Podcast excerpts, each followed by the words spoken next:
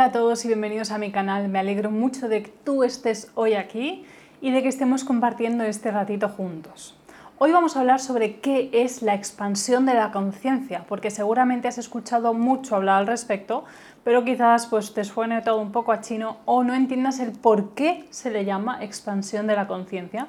Y te digo ya de antemano que tienen un, un sentido. Hablamos de expansión de la conciencia cuando la atención que somos esencialmente, esa conciencia que somos esencialmente, va más allá del filtro de pensamientos con el que por lo general nos identificamos. Hemos hablado en otras ocasiones sobre el pensamiento, como esos pensamientos que llegan a tu cabeza como si fuera por arte de magia, se sostienen con tu atención y constituyen formas muy sutiles, son como objetos de pensamiento, son objetos muy sutiles que permanecen a tu alrededor, entre comillas, eh, conforme tú los atiendes. Y la suma de todos esos pensamientos, todas esas experiencias que permanecen en tu campo, tanto como tú los atiendas, la suma de toda esa información es lo que tú llamas yo. No existe otro yo más allá que la acumulación de información a través de todas las experiencias, pensamientos, etc. Y no obstante, mm, esa información solo permanece en ti cuando tú experimentas una circunstancia no a través del momento presente, sino de alguna forma identificándote con ella, identificándote con los acontecimientos que suceden en tu vida, con aquello que piensas, con aquello que alguien te ha dicho, etc. Y esa es la forma en que esa información que recibes permanece en tu campo y constituye lo que llamamos yo. Normalmente la persona promedio se identifica completamente con sus pensamientos y cree que es esas voces que vienen a la cabeza, cree que es esa, información eh, de todo lo que ha vivido en su experiencia de vida, etc.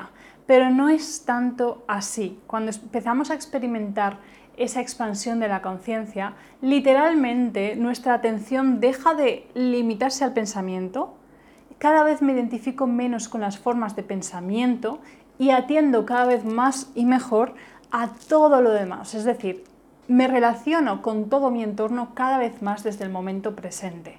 Como hemos dicho, esa información, esos pensamientos, solo pueden sobrevivir conforme tú les cedes tu atención pasiva. Es decir, si en lugar de tú atenderme a mí plenamente mientras estoy hablando, estás emitiendo juicios sobre lo que digo, estás opinando, estás comparándolo con otras cosas, no me estás escuchando plenamente, sino que estás todavía en el pensamiento.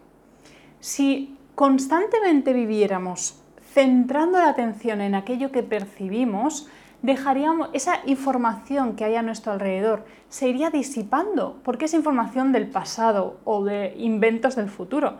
Esa información realmente no me aporta nada, sino que es una acumulación de información con la que me he identificado y que ha permanecido, entre comillas, en mí, dado que o bien la pienso de forma más o menos consciente o bien actúo condicionado por esa información. Por lo tanto, cuanto menos nos identificamos con esa información y cuanto más atendemos a aquello con lo que nos relacionamos, esa información se va perdiendo, se va disipando y literalmente mi atención se va expandiendo a todo lo demás, porque eso es lo que corresponde realmente. Eso es lo que corresponde en este camino del despertar a lo que somos más allá de las voces del pensamiento y reconocernos como la luz que somos esencialmente. Por lo tanto, literalmente sucede una expansión de la conciencia y aquello que llaman iluminación es reconocerme a través de esa expansión completa, dejar de percibirme como separado y darme cuenta de que esencialmente soy uno con todo lo que es. Fíjate si me he expandido a ese nivel, ¿no? Que cuando sucede lo que se suele llamar iluminación, por ejemplo, moksha o de otras formas, sucede la liberación porque dejo de estar aprisionado en estas formas de información que me rodean y mi atención se expande y me reconozco como uno con todo lo demás. Así que literalmente hablamos de una expansión. Esa atención estaba limitadísima a mis formitas de pensamiento y de pronto cada vez va más allá y aumenta por ello la sensación de libertad, aumenta la sensación de unión con todo lo demás y aumenta también el respeto para con todas las formas de vida porque cada vez me reconozco más en ellas. Así que espero que este concepto, bueno, haya quedado más o menos claro. Muchas gracias por estar ahí, te recuerdo que puedes seguirme en mi canal y seguimos viéndonos tanto como tú quieras. Un abrazo muy fuerte y un gusto hablar contigo hoy.